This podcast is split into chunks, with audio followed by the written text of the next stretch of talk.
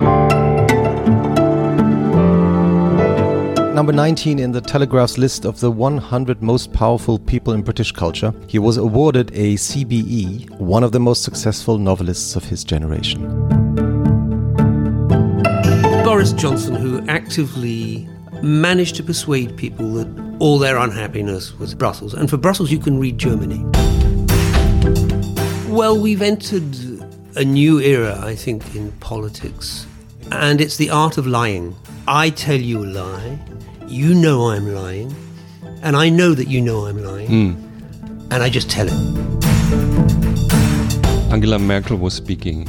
I think she stands still as a beacon for a free, open, liberal democracy. We don't have anyone of her stature. If, if the German president asks you to be optimistic about climate change, what would you answer? I would say you must now step down as president. my, my father was quite a frightening man. Uh, my mother was rather tyrannized by him, as was I. Always a black pen. Why a black pen? It feels more serious. Why? why? I don't know why. Why does anyone think anything? The mind has a mind of its own.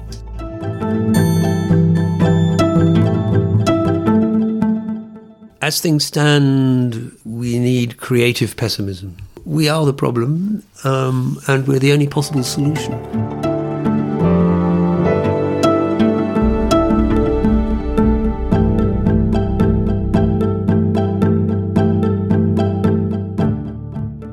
Welcome to Enough Said or Alles Gesagt, die Zeit's infinite podcast that only ends when our guest decides that enough has been said. With us today is a man once dubbed England's national author by The New Yorker. It's not, however, a description he is particularly fond of, so let's call him one of the UK's most popular literary authors. Currently, is once again on the world's bestseller list, including Germany's, with his novella The Cockroach. Welcome, Ian McEwan. Thank you. As always, my partner in this podcast is Christoph Amend, the editor in chief of Zeit Magazine. And the voice you've just been hearing and listening to is the voice of Jochen Wegner, the editor of Zeit Online. And by the way, it's fun because we never talked in English together. Ah, to Really? each other. Yeah, first time. we- Yeah, where, where yeah. we get from here.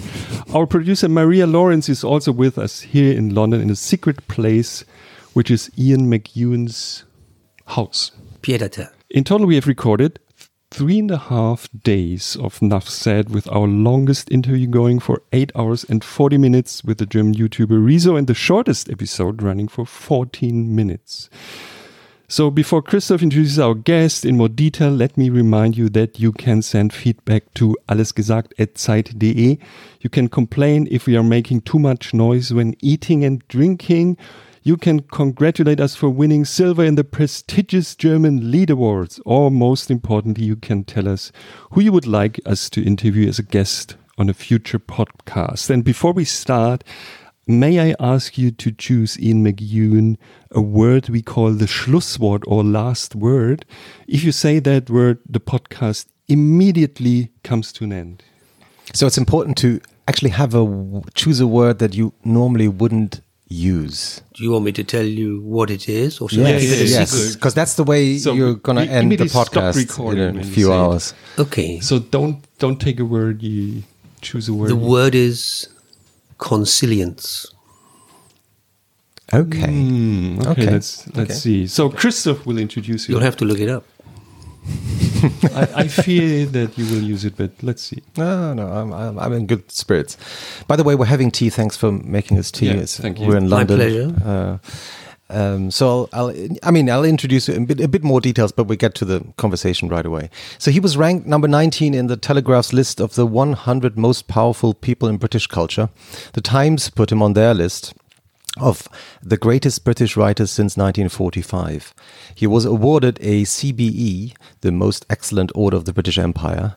Born in 1948, he grew up in a family with a working class background and a fascinating and also some levels quite complicated story. We might talk about that later as well.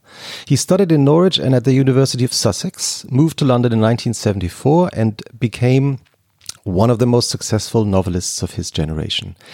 There are so many best-selling novels, and even so many were made into movies as well. So I'm going to mention a few just to remind you of all the work he's been publishing for 40 years now. So, uh, The Cement Garden, for example, his debut from 1978, or Amsterdam, which won the Man Booker Award, uh, Atonement, Saturday, Solar, Sweet Tooth, Nutshell from 2016. And this year, he even published two books a novel about artificial intelligence titled Machines Like Me, which takes place in a 1980s Britain that never existed. Uh, I hope we will talk about that later. Um, and when I wrote a few lines about this book in my newsletter this summer, uh, ending the notes which, with you know saying, "I wish Ian McEwan would also write about Great Britain today." I got an email from Ruth Geiger from Diogenes, uh, Ian McEwan's German speaking publisher in Zurich, saying, Well, there's something coming up. And indeed, something came up. This winter, he published the novella The Cockroach, which is about, well, a cockroach who wakes up one morning and becomes the new British Prime Minister. Hello, Kafka, and hello to Ian McEwan. Welcome to the show. Thank you. First question. This is the Monday after the grand election, the great British election, English election. So, what is your state of mind these days? Fairly depressed, fairly pessimistic, um, a little angry, um, somewhat disappointed, but otherwise I'm feeling fine. you do? You you fought this Brexit thing for quite some time now. Yes. Um, you had to be depressed a little. It was a perfect storm from our point of view. Hmm. Um, a virtually unelectable uh, Labour leader who was at heart a, a, Brexiter himself, so became complicit in the whole process, but also had to compromise with his Remain uh, tendency within his own party. Hmm. Um, and uh, generally a process that, uh, even though if you added up the parties that were against a second referendum, mm. they covered more or less 45%. And if you added up all the parties that were offering a second referendum, they were approximately 50, 51%. So the nation is still divided, probably slightly on the Remain side. But in fact, events have fallen out. And within our particular voting system, first past the post system, um, this is what we have. This is what we now have to live with. And uh, there's no way out. I mean, our last hope was a hung parliament hmm. that would have led to a second referendum. This is no longer possible. So we will almost certainly enter the transition period at the end of January. And then it's open. I mean, one of the great lies of the uh, election campaign was get Brexit done. Yes. Brexit will start to be done on the 1st of February. Yeah. It's going to be a long process. Um, there still remains the possibility that we'll crash out. Yeah. Uh, if he holds to his assertion, Boris Johnson, that he will not have an extension. But to negotiate what lies before us is actually so complex um, that it's unlikely it will be completed by the end of 2020. So either he has to die in another ditch um, and um, ask for an extension, but he must ask it by June of 2020. Right. Or um, we crash out, or he pulls a rabbit out of the hat and succeeds in getting a Canada plus free trade agreement with the EU without having to comply with its environmental protections, worker protections, and consumer protections, and all the rest of it, which everyone in Brussels says you can't have both. Hmm. So many people say that the, the current situation is beyond satire in a way. So it's a very strange situation here and also in the US. And you as a storyteller, why do people stick to this strange reality? What do you think? Well, I mean, there are. I mean, the roots of European populism are um, extraordinarily complex to mm-hmm. confront. Mm -hmm. In Britain, if you ask people who are economically unhappy um, to press one switch or the other, they're not going to vote for the status quo. Hmm. The great trick of the Brexit campaign was to persuade people that all of the things that are historically wrong with the British state is the fault of Brussels. Brussels never asked us to make a huge economic difference between North and South. Brussels never asked us to uh, have wage uh, uh, stagnation or to have austerity. Um, nor did Brussels ever ask us to pay um, the heads of big companies uh, millions of pounds, even when their companies are failing or collapsing. I mean, Brussels is not popular, uh, or has not been popular the whole of Europe, but especially in the UK. I mean, what do you think that? Well, it's, it's more popular now thanks to us. Uh, you have one thing to thank us for. That's right. I see Marine Le Pen has now withdrawn from wanting to leave. The Lombardy League no longer talks of this. Yes. Alternative for Deutschland no longer speaks of leaving the EU. And this, it's you not. can, it's not such a great example. you right? can compliment it on this. I try to be positive about this. Um, But where does it, where do you think it, it? You know, where is it rooted in the UK? I mean, with sort of this anti Well, I think Brus- in Brussels. I think a lot of unhappiness in the country post uh, the crash of 2012. Wages stagnated. Our public services had vast amounts of money withdrawn from them. The National Health Service, school buildings went into a decline. Uh, 20,000 frontline policemen were withdrawn from the service. 600 police stations were closed. So slowly the crime levels began to lift upwards. So there was a lot of unhappiness. And it was a brilliant move by the Brexit campaign to persuade people that really should try something else. So Boris Johnson, who probably s- more responsible than any single person to lead us into this bitter, bitter division. But wasn't it David Cameron? Well, he was the one who, yes, I mean, we can go back. Um, David Cameron's parents, perhaps we could. Yeah.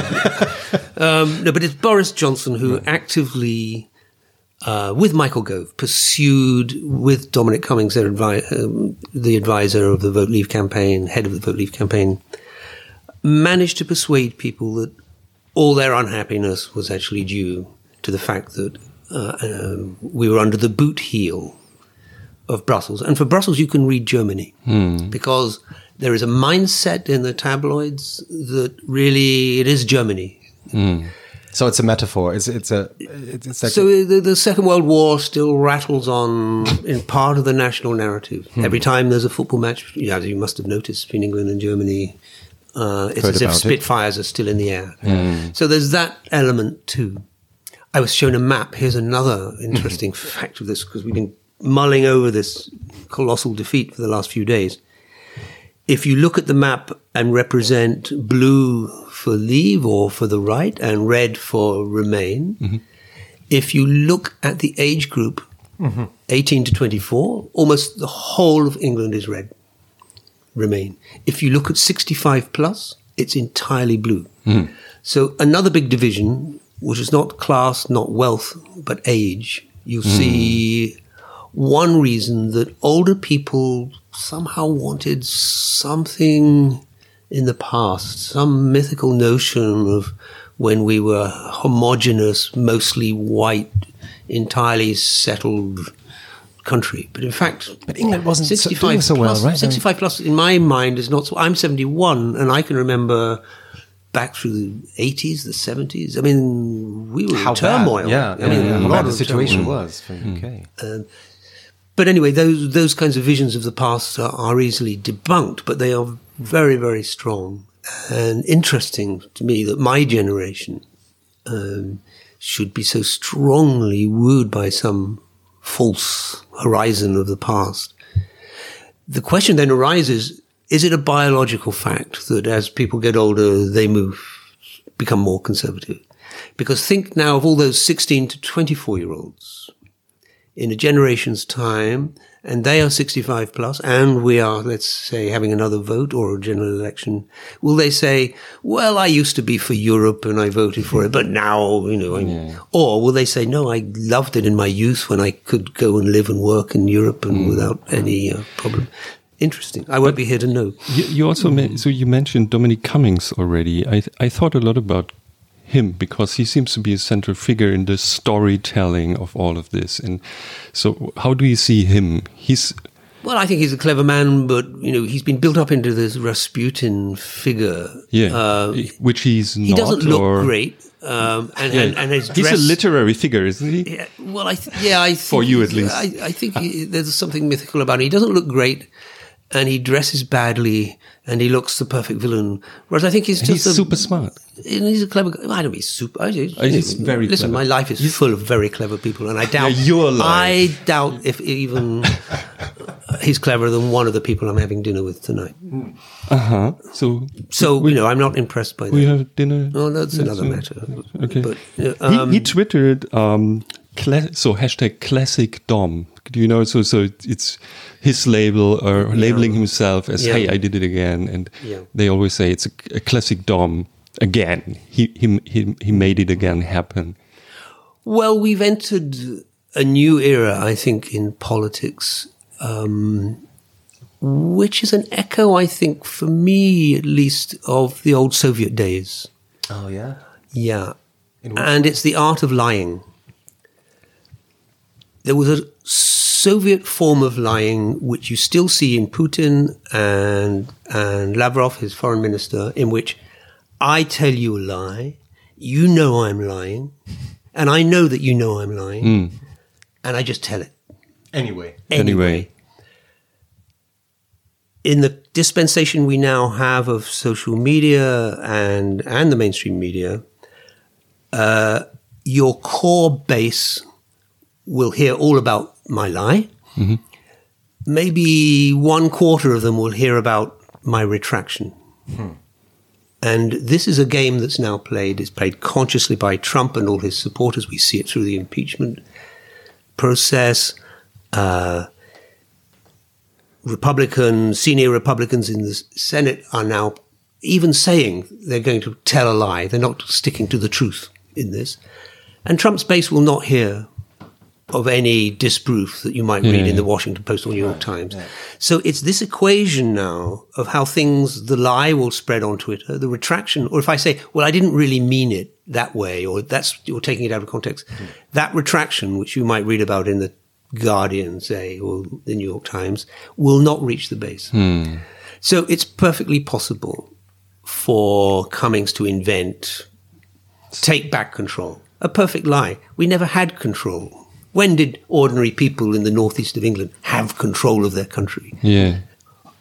But isn't it? The, is this is the end of enlightenment in a way? Isn't it? It- It's not about facts anymore. It's just about constructing a new reality. And I was in uh, Berlin two weeks ago for a conversation with Steve Pinker Ah. and your president. Walter Steinmeier. Yeah, and we were talking. We were trying to be optimistic about the future of democracy. how? So I posed another system of to replace democracy, just to, as a thought experiment, and we call it epistocracy. That is, only people who have a certain level of education mm-hmm. are permitted to vote. Mm-hmm. Okay, because actually Brexit was you could predict Brexit quite well on levels of education. So you say, okay, only people with a degree. Um, I don't have a degree. Then I only you have can't- a So you are out. I'm out. You You're are out. Yeah. Yeah, no university. I'm a degree, so- physicist. I Okay, have a you're right allowed to, vote. Yes. and Ian as well. Yeah. Maria. Yeah. Yeah, only me. I'm off the table. So sorry. Now you're out. okay. Okay, so what- what- So what do I do? No, I'm not in it anymore. Well, you can so- vote with the rest, or you can complain with the rest. Okay. or your vote may, might get weighted. My my vote's worth one, and your vote's worth a quarter. Or if you maybe stayed at school an extra two years, you might your vote would be worth a half. Anyway, we call it an epistocracy.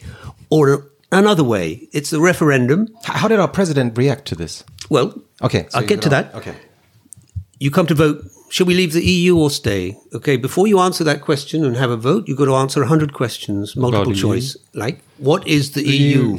Yes, Which was the biggest question on, on Google, on the next morning. yeah. Okay. so if you score uh, 75 correct questions on your multiple choice, then you have three quarters of a vote. Okay, that's good news for me. That's good. Yeah, so you'll be all right then. Okay. Okay. Okay. Now, almost certainly the problem with an epistocracy is that you have a small bunch of people who will never correct their vote. They will always vote in their interests. Right. The great thing about democracy, even as we're very uncomfortable with its results, as I am uncomfortable with what's happened here, as probably you are when you listen to a speech by uh, representatives of Pegida or whatever. Um, the great thing about democracies is that even if it's slowly, they're very good at correcting their errors. Hmm. And I think that what's going to happen in our situation over a period of maybe 15 or 20 years, after the expense of enormous political capital, is that we'll probably, even if we don't rejoin the EU, we, it'll be in our interest to be, have total scientific cooperation, student exchanges, uh, frictionless trade, etc., etc. And we will, we will drift back in 1939, when the British Empire was at its largest, our trade with Europe was 40% of our trade hmm. already. Hmm. Hmm. That's when we had a whole empire to trade with. Right. Europe, which was disunited, uh, Fractured. clustered, Yeah. Uh, many Yeah. languages. Proximity is the great engine of trade. Just logistically, to send goods further costs more. So I think reality plus democracy will, and I'm trying to be optimistic, and this is how I try to satisfy the, your president's demand well done. about being optimistic. that slowly, slowly, we will get back to you. So, uh, this I tell myself when I'm having insomnia in the middle of the night, feeling depressed, that actually I think that if Johnson cannot please these new voters he has from the industrial north, who have lent him their votes, as he cleverly said, speaking like Coriolanus in Shakespeare's play. And it's unlikely he can, and also lower taxes, and also stick with uh, the EU's rules on frictionless trade. I mean, what happens? You want to uh, have a car industry, then goods fly backwards and forwards just in time basis. Uh, you're best to trade within the EU So it would all be about the, the economics, you think? hugely. Right. For those of us who love Europe because we think it's one of the greatest civilizations on the planet, and the, the Schengen group is just one of the most extraordinary, uh, historically unbelievable um, consequences of, of the rubble of 1945, we can still come to Europe. We can still drive all over from Portugal to Poland. No one will stop us, and we never have to show a passport.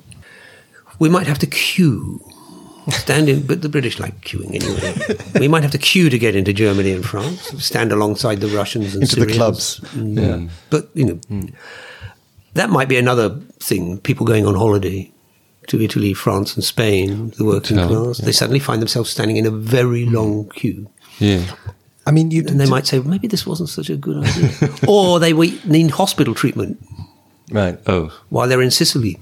Hmm. Italy has a good health system. I mean, much else doesn't work, but it's got a better health system than ours. Hmm. But you might have to pay for it if you're from Surrey. Hmm. So, but you, you- I mean, you've just mentioned the, the fact that once people would travel and you know go abroad, they would have a different perspective, or you know, in some ways. Would you say that this is part of your different perspective on England because you've been traveling a lot for whole for the whole of your life? But this country, people go en masse since the late 60s on holiday to be in the sun, to be, I mean, south of Toulouse, the sun is shining mostly. So I'm not sure that travel, uh, it was famously said, maybe it was Oscar Wilde, that travel narrows the mind. Um, but maybe that's true. Um, it doesn't seem to have had much impact. People will still expect to go to Costa Brava, but they wish to go um, as um, third party countries, as well, you know, representatives of. It's going to be a very interesting year because there are some great contradictions that cannot quite, from here, I see how we solve them. One consequence of this election is the possible breakup of the union of, of the state Scotland, you mean? and Ireland. Remember that Northern Ireland voted strongly to stay Yeah. as did Scotland. The current arrangement, the withdrawal agreement that was made uh, at the end of last year, oh, sorry, the end of this year, means that um, Northern Ireland will be thrown in stasis with the customs union and single market that it already was enjoying with the South and the rest of Europe. Now, some elderly members of the Democratic Unionist Party might object to that, but most young people are very happy. They can, the border remains invisible, um, and they can be Europeans. Um, So, one good thing that could come out of the um, Brexit would be a united Ireland, and uh, the Brexiters would have achieved what the IRA, with all the slaughter of civilians in London many years ago, did not achieve. If, if the German president asks you to be optimistic about climate change, what would you answer? I would say you must now step down as president. Big news. Uh, yeah. And he'd say, okay, I step down. No, he's, he'd be too clever to ask such a question. Are you optimistic about climate change? So this No. is the Monday after the, yeah, the Madrid we've meeting. just finished COP25. Yeah, it was very successful. it Not was, it was shocking. It was completely Disaster. shocking. Yeah. Especially given you know that we've moved from climate change to climate emergency, um, especially with the ice melt in Greenland and so many other factors now. Um, as things stand, I think we need creative pessimism. Really. what's that? How, how do you define? How do you define creative? Pessimism? Well, you now have um, a, a real urgency, and if governments can't do this, then then we have to find it like we do in the time of Trump in the United States, that well over hundred cities are signed up to it. Cities can do this. Yeah. Mm. London might do it. Mm. Madrid might do it. Mm-hmm. I'm clutching at straws a little because I still think these things do need to be determined at a state level. Meanwhile, we have, you know, we possibly are confronting a Mediterranean wide war. And one of its factors, not only Islamism and and the natural competition between states is the vast amounts of gas that's under the Mediterranean hmm. that everybody wants to get out. Libya, Greece, Turkey, the Lebanon, Italy. right? It's, it's Lebanon, yeah, it's so- all under there, but it should Yeah. stay there. We know that it should stay there, Hmm. and the same is true in the Arctic regions. The uh, United States offering to buy Greenland, of course. Um. Russia. I love your British politeness in this. Well, the polite no was, was Greenland's response. yeah, yeah. So there, you know, there's a headwind. It's not as if we're just stuck, just not deciding what we want to do. There are actively forces that really are pushing to get less. Coal is not so much a. I mean, coal is in decline, but gas is now um, the the great fruit. I mean, you, you've been, So you know, this is a huge problem in the space. But but can we solve that with democracy? That's a question that is asked a lot these Yeah. days. Is democracy Well, ta- able to taking the, the other side, um, taking the other approach, nationalism and populism Oh. is very hostile to any action on climate change. Hmm. You will not, although Britain is a strange mixture here because Johnson is talking of, you know, being helpful to, in, in that, and next Hmm. year it'll be in Britain. COP26 will be in Glasgow. Hmm. Uh, in Britain at the moment. In Britain Glasgow. at the moment, um, well, you know, uh, against Germany, which has a terrible record on coal, Oh, especially now you've got rid of nuclear. In Britain, by contrast, 11 years ago, we had something like 350 coal power stations. Hmm. Now we have six. We've closed nearly all our coal mines. And we have an enormous amount of wind power, Hmm. and that's going to be our future. Um, we have an enormous amount of coast, and Yeah. on the North Sea especially. But you see it when you fly into London, the mouth of the Thames, the big Thames Array. It's like 200 or so wind turbines there. So we are the exception, but generally, in whether it's Brazil, Turkey, um, all the populist movements are, generally are not interested in doing anything about climate change. Uh, they're hostile to it because I think their first impulse is uh, economic well-being uh, on existing sources of power. and When, when, when was the fuels. first time that climate change came to your mind? I mean, you wrote a novel about it. You've, you, you, you're friends with scientists for, for a long time. But when was the first time you started? It would have being been worried about it? in the early 80s, Early 80s. Yeah. I think there were there was hardly anyone thinking No, about it. I mean, was quite a lot. scientists, yes, but Yeah. How did it come to your mind? Well, um, in the 70s, it was assumed because we were burning so much fossil Yeah. fuel that the Earth was cooling. Um, but in fact, the work was done um, really in the. eh, 1859 was the first um, publication on greenhouse gas by the Irish physicist whose name I always have to struggle for. And the only way I can reach it is by remembering who translated the Bible. Um, in, and was burnt to the stake in a Dutch the town. That's what we call an Eselsohr in Yeah, German. Eselsohr, yeah. yes, Yeah. okay. Eselsbrücke. Yeah, Eselsbrücke. You're right. Eselsbrücke. You're right. Okay. Don't teach yeah, but this wrong Brooker is failing me at this moment. It'll come to me. Yeah, yeah.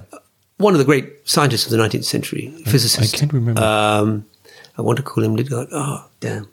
No worries. For my lifetime, always. I, I have some neural problem with this man's name. Oh yeah. Yeah, yeah. I don't know why it is. So I'm really curious to find out about the name of this man. Okay. Um, anyway, he published his piece um, and famously said in a paragraph that without greenhouse gases, the Earth would be frozen solid because greenhouse gases keep the temperature in.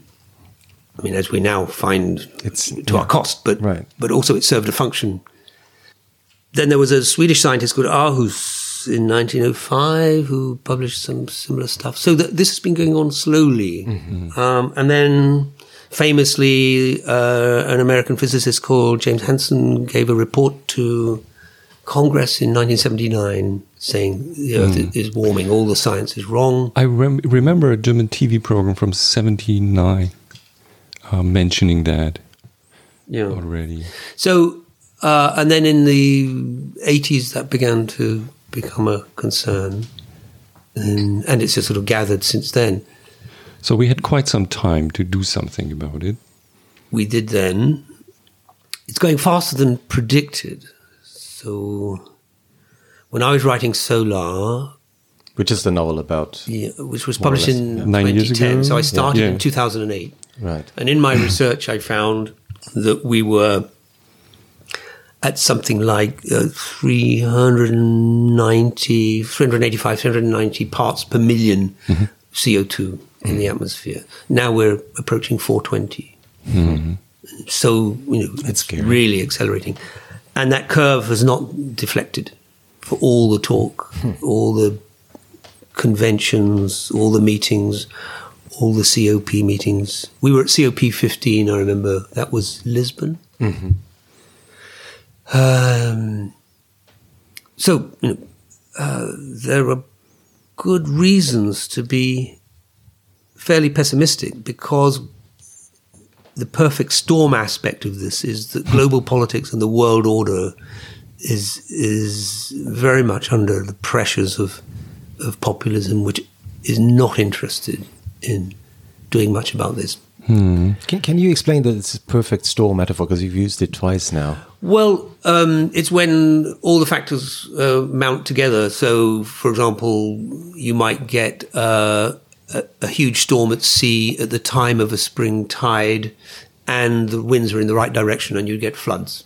So, all these factors And you lose your compass and Yeah, or you live in a house that's on the seashore, and uh, suddenly you're swimming up to your bedroom. From a certain point of view, from a certain point of view, the only solution to suffering would be the complete extinction of humankind. yeah, that was a Do you know view. that there are some eco-terrorists who say this. Adam mm. sa- said yes, that. yeah. and He's trying it out, of course. So the machine Yeah, suddenly says something like this. yeah. Um, In the novel of the old logical problem of how Machines to give like me. instructions to machines is you say machine cure cancer. And then it runs through all the possibilities decides that cancer Human- is, is yeah. so genetically written into our genome that the only way to get rid of it would be to Yeah, kill everyone. Classic, so classic. yeah. So you must be careful when you give an instruction to a machine. So cure cure climate change. cure climate change. What would Well, the- I mean, if if humans weren't on the Earth, climate change would be no problem. Even if it was happening, it wouldn't be happening, of course. But you know, uh, species would die, others would thrive.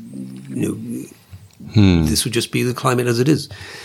So it's it's, it's humans only who are going to be It's humans, and We're the problem. We are the problem, um, and we're the only possible solution. So, if the president did ask me to be optimistic about this, I would say, well, you know, um, we could build vast machines for taking CO2 out of the air. And if every Yes. country in the world had 7,000, Yes. and if at the same time we planted, as was published recently, 1.4 trillion trees, Right. so every country divided up. Um, you saw that Ethiopia planted what, 300 million trees in a day. If every country did that, uh, we still would suffer. There's a lot of inertia in the system, so it would still go on. Um, then we could sprinkle the upper atmosphere with certain crystals that would lower the uh, radiation of, from the sun. We could tow uh, something into space that would put a certain amount of shadow. These are all technical solutions that the environmental movement are very much against because they would say, oh, well, people will just go on burning coal and gas.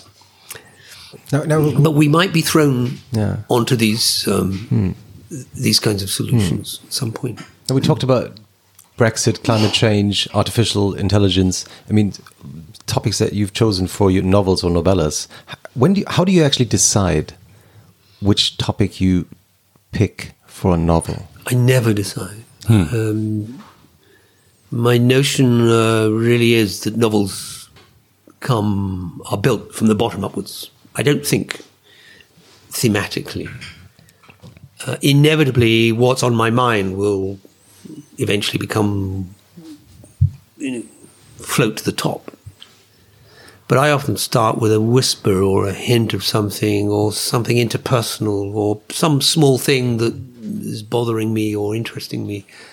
And I doodle. I have a an A4 green notebook and um, famous, I use a, famous notebook. a black pen. Uh, Famous black always pen. a black pen.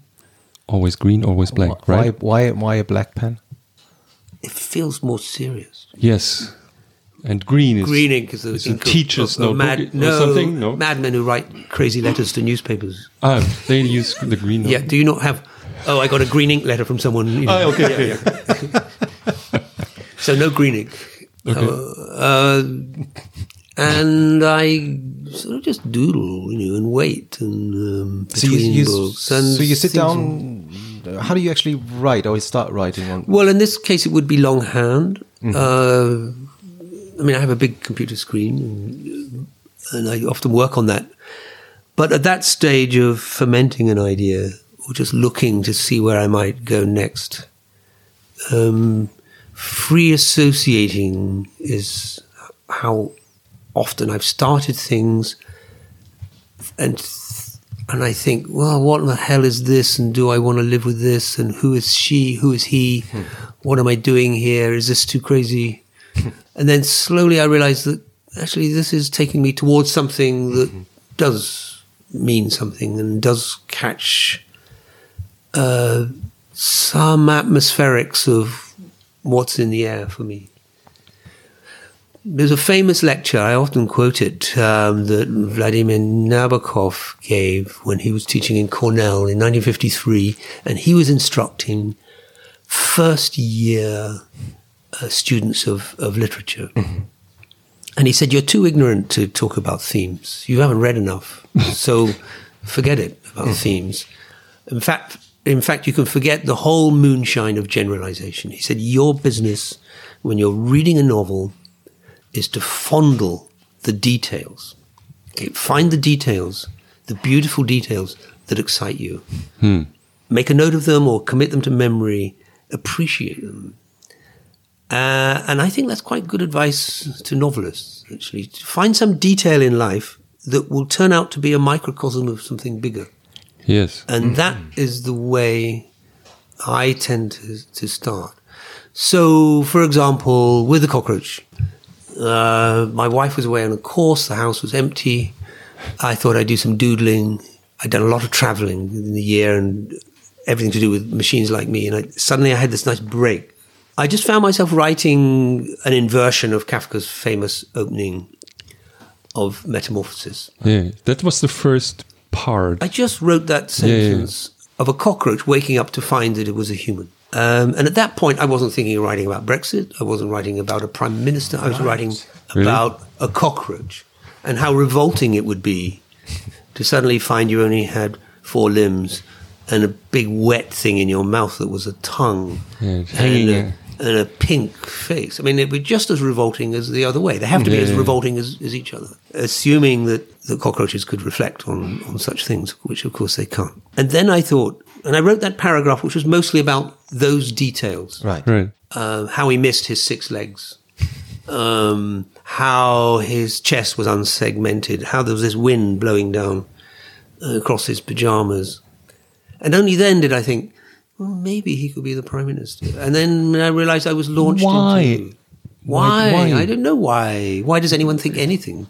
The mind has a mind of its own. So, so It's you, very impossible to control your thoughts. That's we what I don't was asking. So think you- what to think of. so you were surprised by yourself. So you let Yeah, yourself surprise, by surprise yourself. is the very important element. Uh, pleasantly surprised. But even then, I thought, "Mm, I don't know if I trust this. Comparing politicians with cockroaches is always a complicated business, isn't it? Well, at least half of your readership are going to hate it. But you know, that's we live with that. Is that a is, So- is that a thought that comes to your mind? No. no, not remotely. So I just played around with it for a bit in in longhand, and then when I had about a thousand words and it was beginning to attract me, some possibilities were beginning to build around this. That I thought, now is the moment I will type this into the computer. Yeah. So, so you always start with with the first sentences when you think about a new book or something. They might not be the first. They might end up as the middle sentence or Yeah, okay. even the last sentence. Um, but there's something. but it will be. So one thing leads to another. And sometimes, of course, you abandon it. Um, yeah. So, so with the cockroach, uh, so so at some point you've written a thousand words and you start typing them. How do you actually decide? Well, this is going to be a book, or who? You know, what's the process? well, in this case, a sense of quite pleasurable mischief came upon me. Um, thought, this will be fun. And also, I've been so depressed about this process that now I'm going to have some fun. Uh, so, some dark impulse of mischief was there. Um, once I had transferred from the notebook to the screen. So, what I'd done was arrive at something that was been constantly on my mind all the time. I've been a news junkie all through the Brexit process. I never tired of it. I read the newspapers every day from the left as well as uh, right as well as the left. It just brought me back. This cockroach just brought me back to, you know, the the mainstream of my preoccupation at that moment. Um, and once that was in place, everything just followed. Hmm. And then, and then I thought this, it's quite liberating to say to yourself, this is just a short story. Yeah. Uh, so I decided on that. But after 4,000 words, 5,000, I thought, no, I can't do it. And, and then my next thing was I typed into Google, uh, how long is Metamorphosis? The original. Yeah. So how long do you think it is? I have no clue. It's, Uh, it's it's um, In words, Maybe it's, it's a s I think it's not too long. It's just a, a short. it's 16,000 words. yes. It's very, very short. Yeah. I mean, an average length novel is 100,000 words. Right. It's, it's what the Victorians would call a long short story. Yeah. Um, so I thought, well, I probably need a little more space than that. Um, and anyway, uh, this is moving away from Kafka i- into uh, some other, yeah, some, some completely different thing. Only the first sentence levered me into because Kafka was not interested in writing a political fable, for example. Um, and in fact, if I had a figure at my back once I'd got started, it was Jonathan Swift, really, who famously wrote um, a modest proposal. Mm. I don't know if you know this. It's a it probably for the for the for the anglophone world, it is the foundational text of political satire, because in a very straight-faced way, he wants to address the Irish problem. So he thinks what we should do, actually, given a lot of people hungry in England, we need to get all the Irish babies and bake them and eat them, um, and it'd be delicious. In other words, he was satirizing the incredible savagery of the English in Ireland, but it's all done very straight. Um, and he said, "I could solve many problems all at the same time." so it's it moves even from satire to just mockery, um, which I think is is an element in in the cockroach. So, to answer your question of how things start, that is how I is what I mean by starting from the bottom up. Yeah. Right. If you write anything, I used to, for example, years ago, I used to teach for the Writers Educational Association, where working people in the evenings, and I taught a creative writing class. Oh. And I would say to them, okay, um, I just want you to think of any letter of the alphabet. Just write that letter down. Okay. L. Okay. Now write the word down that begins with that letter. Now complete the sentence that begins with that word. Now write the next sentence that makes sense after that first sentence. And I kept them at it, and they all wrote the most surprising things. And quite a few of them would then write Novels. not not novels. Thank God.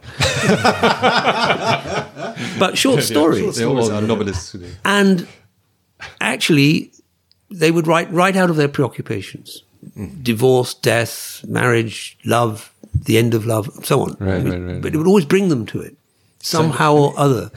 So there is an element of, um, you know, free association just leads you back to the core of where you are. This can't be the whole story because you do a lot of research for your books. Hmm. For example, Solar, you talk to Schellnhuber in Germany. Hans-Joachim Schellnhuber. and Yeah, yeah. who's cordially invited to this podcast, Yeah, by the way. happy And to so, so you you do research for years, I assume, or a, a year or something. Well, So how- yes, but the writing precedes the research. Once I know what it is I want, the writing, where I'm going, then I'll go and research. But the, then the research runs parallel to It the does. writing. Okay, yeah. so- So, when I was talking to John, he organized in Potsdam. Um, Are you talking about Mr. Schellnhuber now? Schellnhuber, John. yeah. You call him John? yeah, Yeah, yeah. Uh, he organized this conference John. on. Is his name not John? Yeah, well, it's your Hans Joachim. Hans-Joachim. But I, I like the fact that you It just is. It's it's, Yeah. okay. It's much It's cooler. his Sounds uh, Starbucks name. now. It's exactly. So if you, what's your Yeah. name in Starbucks? Oh, it's John. John. Yeah. John. Yeah, yeah. He organized a conference called a Nobel Cause, where nearly all the speakers Yeah, yeah. were Yeah, Nobel. Prize winners. Yeah. I'd already started my novel, and he asked me if I'd come. And I was doing something in the States, so I flew straight to Berlin. And my existence there was uh, as a kind of um, after dinner mint. You so after eight. and after eight, yeah. Uh, so I gave some little speech. I can't remember what it was. Um, but being there changed the whole course of my novel, which had already started, because I saw 30 or 40 of the Tyrannosaurus rexes of science, All men, I guess. all men, physicists mostly, Yeah, but economists too Yeah. uh, all gathered in a room um, at the same time, all of a certain age How old? 50s, 60s, 70s. Right. All heads of big departments. They were, you know, in charge of massive grants. They were in charge of satellite programs. they they were the The players of the their big world. dinosaurs of the science world, the alpha males of the dino. And my guess was that none of them was doing any science now. Yeah. so and they were all, and this is what I wrote in my notebook that night. Yeah, they yeah, they really. all lived in the shadow of their Nobel Prize. so And they I had thought, one idea in their life, like right well, it in could be a brilliant set of yeah, ideas. yeah. No, the work could have been brilliant. Hmm. But I had my hero, a man who spent all his life. Uh, he had a brilliant uh, idea at the beginning of, you know, in his late twenties, early thirties. Gets a Nobel Prize. Um, it's called the Beard Einstein condensate. It's Yeah. complete kind of nonsense. great. Um, and the rest of his life, he's on the radio, he's talking in big conferences, he gives keynote lectures, he makes grant applications.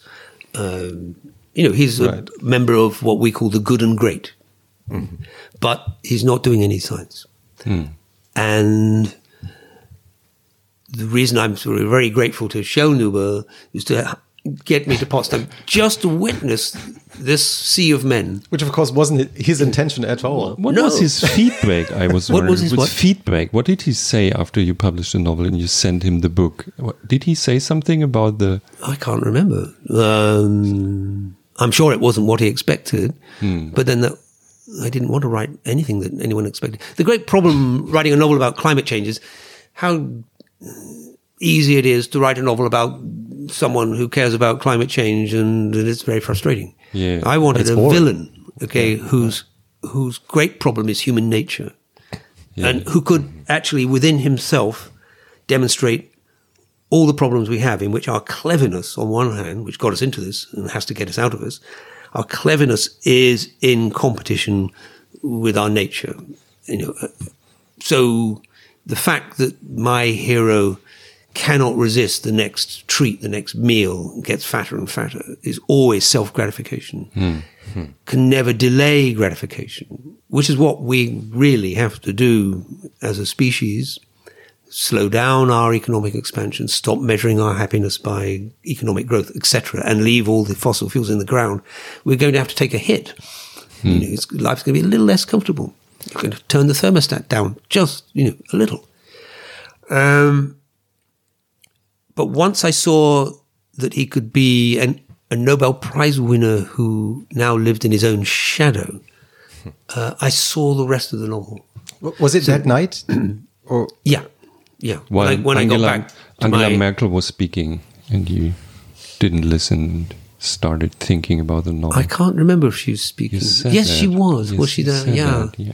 Actually, I did go. That's right. I did go to her speech. But you didn't listen. Well, I probably listened, but I think her German was not up to mine, as it were. very, very nice way to put it. Um, Um, yeah, she was there. Of course, she was there. Um, so, what, what was the impression you have on her? well, I got in a lot of trouble um, with the British press. It must have been last year, or maybe it was the year before, um, when I said something like she's almost the last grown up in the room in European politics. And for all of her declining reputation, especially in Germany, I think she stands still as a beacon for a free, open, uh, liberal democracy.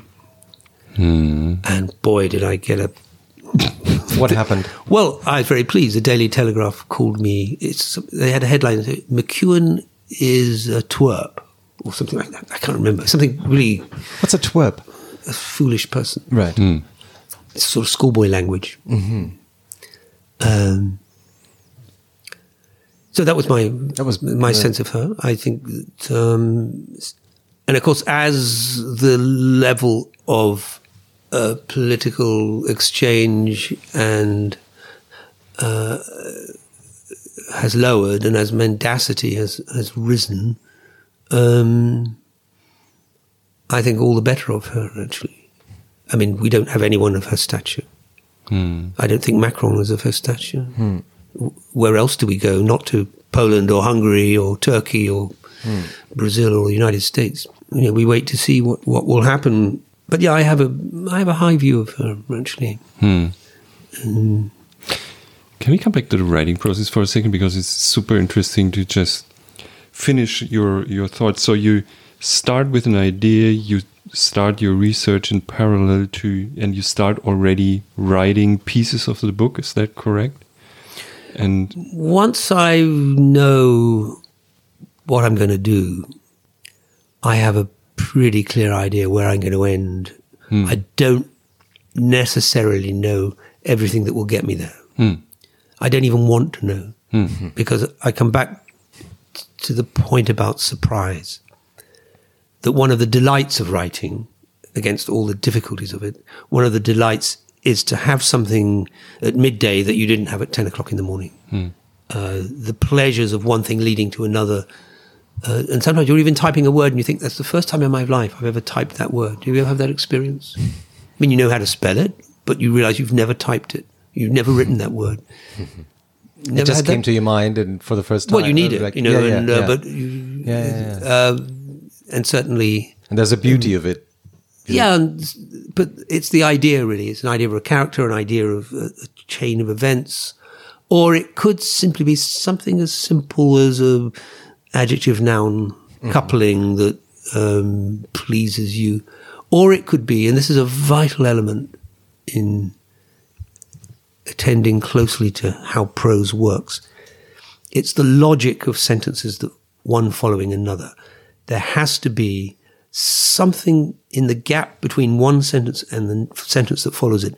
A little bit of what I think of as talk in the way car engineers talk. Mm-hmm. talk. It, has mm-hmm. got a, a little bit of thrust. Mm-hmm. Some of the dullest writing is where one sentence just routinely follows another. Yes. There, there, there is a pleasure in finding uh, an implied logic that's got a bit of sinew in it, a, a bit of strength in it. So that's important too. The silences, the gaps between sentences. So that can be a surprise Right. too. So that's as small as it can get.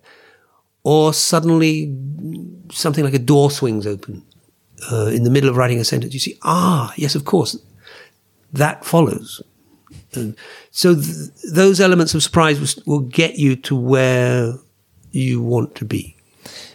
Is it true that Philip Roth once gave you the advice of forgetting or thinking of that your parents are dead? Yes. Um, oh, it was back in the 70s. He came round to my very uh, undistinguished uh, apartment in South London. And he had read, he'd asked to read my first novel, which wasn't published then, wow. The cement garden. The Cement Garden. And uh, he arrived in a state of great excitement. And I poured him a, a drink and we went into the sitting room and he got down on his hands and knees and he spread it all out on the floor, the whole novel. Uh, and he said, now this is just brilliant. And the second half of the novel, he says, it's really got to explode and you've got to do this and that. um, and at the time I was thinking, he's wanting me to write a Philip Roth novel. Yeah, yeah, yeah, yeah. But anyway, afterwards we uh, we sat around talking about writing in general, and that's when he said you should always write as if your parents were dead.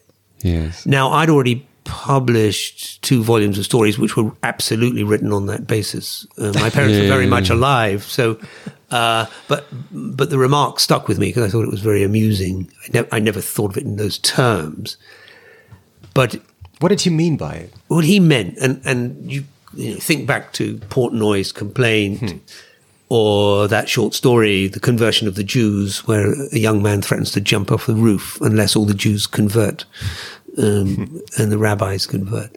That you should, you must write what you want to write, and not think my dad won't like it, or or my mother won't, or my even my sister won't. You've got to just do what you have to do. And Philip, his whole life was um, endless uh, pursuit of, of, that statement. Um, certainly, I mean, Portnoy's Complaint, which I think is probably one of the great comic novels ever written, and which was so shocking um, in the At the time. Oh, yeah, Right, yeah. I mean, imagine, uh, and the fame it brought him and notoriety um, would have, was extraordinary. And he toughed it out. You know, he, he was he was a great one for not caring what other people thought. How about you? I was much the same, actually. Um, I was innocently astonished when my first book was published. 'Cause I, I, friends had read all those stories. I never, I thought they were funny, and people. But they were so- are funny. They were so shocked, uh, and I was. I thought Macabre or what Ian it like- well, that was yeah. I mean, that, that that came a bit later, but it was a complete surprise to me. I thought we've lived in the century of Lawrence, of Genet, of William Burroughs, of Joyce. You know, how could anyone be shocked by what I do? But and I then persuaded myself that they were pretending to be shocked because it Yeah. made good copy in the newspapers. But if you read them today, are they still shocking? What would you say? Yeah, I think now I look back and I think that that 21 year old was actually out to shock people Yeah. Oh, yeah. Yeah. and would never admit it at Okay. the time. Yeah. Why was this 21 year old was out in the world to shock people? I'd been a very conventional teenager. I was either afflicted or gifted, depends how you'd like to say it, uh, with immense curiosity as a teenager. So, or as a child. So in class, when someone started pissing around in the back, and I was sort of interested in what the teacher was saying, I think, uh, but I could never say that. It would be, you know, uh, you know, I just would sit, sit quietly. It irritated me. Um, so I was a, you know, perfect pupil. I was interested in the subjects. You know, I was fascinated by everything. At the age when I was, yeah, my early twenties, when I started writing fiction, suddenly all the barriers were gone. I, I understood that fiction was through the generations a conversation and anyone could join it and mm-hmm. anyone could say mm-hmm. now in the 20th century after the lady chatterley lovers trial and all the others and the banning of um, ulysses and, you know, we'd been through all that hmm. i was free to write anything i wanted. And i didn't see much of that freedom in contemporary english writing at the time so I wanted to be a kind of fauviste, you know, I wanted to say, I'm here, you know, uh, boo. And the people were like, "Oh, Yeah. or they pretended to do that. but back to Philip, I must just Yeah. tell you this story. Philip suddenly decided that he wanted to uh, get stoned. So he phoned me up and he said, At the time. in- yeah, in the yeah, se- yeah. late So it was about 1970. No, wait a minute. Yeah, but around 1975, somewhere. Right. So he said, "Do you have any grass?" I said, "Yeah, I have some grass." So we- we went to his house in Fulham, um, and we smoked a joint, and then we went to this restaurant. And Grass did something amazing to Philip. He so he launched into this unbelievable free association thing that was so obscene, so terrible, so tasteless, and absolutely brilliant and there were a couple sitting at this table Next next, to to, you. us. Uh, I wasn't really aware of them. I was, you know, wiping my eyes with tears, occasionally prompting Philip, and off he'd go again like a sort of jet, like a rocket. Unbelievable. I mean, I bet he regretted the next morning that it wasn't on the page. It was absolutely extraordinary. I don't even remember it now myself. What, what- do you remember any detail? No. All I remember oh, was Oh, you don't- you it don't was want to? off the map of obscenity. it was unbelievably dark and funny and obscene. And suddenly, standing over me was this lady, a Right. very proper lady, and at still sitting at the table was her daughter, about fourteen years old oops. And she addressed all her remarks to me. She said, I've had to sit and listen to your filth for the whole of this meal. And it's completely shocking. I brought my daughter up to the to see the theatre this evening, and this was a treat for her, and you have just made our evening utterly miserable. And I felt completely stricken. Um, How did Philip Roth react? he was quaking with laughter. See, he thought it was the funniest thing. Partly because he was Philip and he didn't care what anyone thought, which was the point of my story. Partly because he was a foreigner in a strange land. Yeah. Whereas I felt sort of terrible. I wanted to say it was him, but not me. But I didn't even say that. and then she left, slamming the door of the restaurant. They paid their bill. This was her parting shot. Did you change the novel after he recommended several? things? no, you didn't. No, no, because I thought he wanted me to write a Philip Roth novel, and I wanted to write my novel. And can you teach writing? Can you make us brilliant writers? So, Maybe it's too um, late, Jochen. How much Yeah. money have you got? Oh, How, how well, much do you need? yeah, how much well, do you need? How much do you need? How much do you need? Um, well, I could do the two of you at the same time. Cool. So, yeah. Okay. Okay, so we could share yeah, the yeah. cost. Yeah. You have to sell your house. Mm, no problem. I don't have a house. And even if you s- paid me that money, I could not make you brilliant writers um, unless you already are. I'm Okay. afraid. So, but there's Uh, something you can teach. Yeah, you can you can prompt people. I mean, I had this year in Norwich, and it's often described that I was at a creative writing Yeah. course. There was no course. I was the only student. You were the and it first, was, right? The I was the very first. Yeah. It was very unusual. It was no, it was completely novel in a British university Yeah. to have creative writing, um, and so it had finally been arranged at the University of East Anglia that they would allow one tiny portion of a master's degree in comparative literature for you to hand in some fiction. And Malcolm Bradbury and Angus Wilson, two very well respected um, British novelists, uh, had set this up. And no one had applied except me at the last moment. No one had applied. No.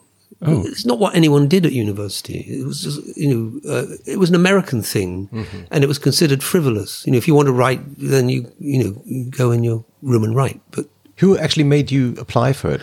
I was at a loose end. Um, I'd had a proposal for a PhD, which actually now I look back on it, think it would have ruined my life if I'd been accepted.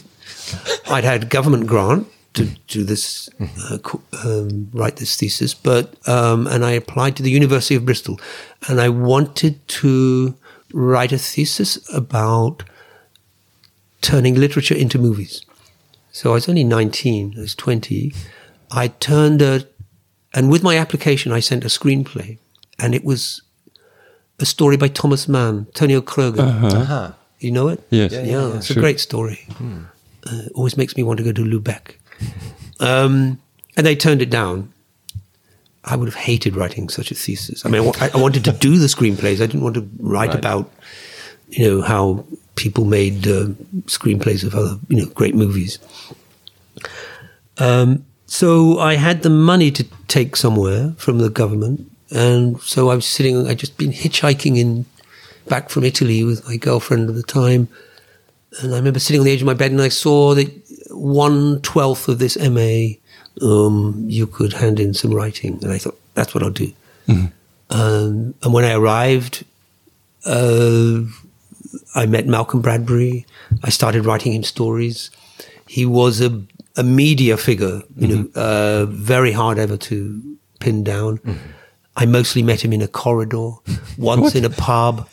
He was, and it was never for more than a quarter of an hour. Right. He was very encouraging. Really? Yeah. He said, "I love that story. Um, when can I have the next one?" That's all I got from him, Wow. and it was all I needed. It was fantastic. I had someone reading my stuff. So you had your, your, your freedom of being able to write it, and So it's not about teaching at all. He never told me anything. Um, nor did Angus Wilson. Ang- all Angus Wilson said was, um, "Oh yeah, I'd been in Afghanistan, and uh, I came back to the campus in Norwich, and I knew that Angus was giving a seminar on, uh, I think on F- E.M. Forster." And I went to the door and I saw he was there and I knocked on the door and I opened it and he said, Oh, my dear boy, come in. Um, then I sat in on the seminar and then when everyone left, he said, We must get you, must get you some money. And he said, I'm now the chairman of the Arts Council. Um, so within, within um, a few months, I had a thousand pounds. which was a lot of money. I A mean, lot of money, yeah. at the time. Yeah. So in many ways, I mean, in, in, in every conceivable way, that year was completely brilliant for me. I wrote most of the stories, or at least half the stories that were published in my very first book. Uh, I didn't have to attend those seminars where students talk about each other's work. I never got any instruction on how to write. I was left to my own devices.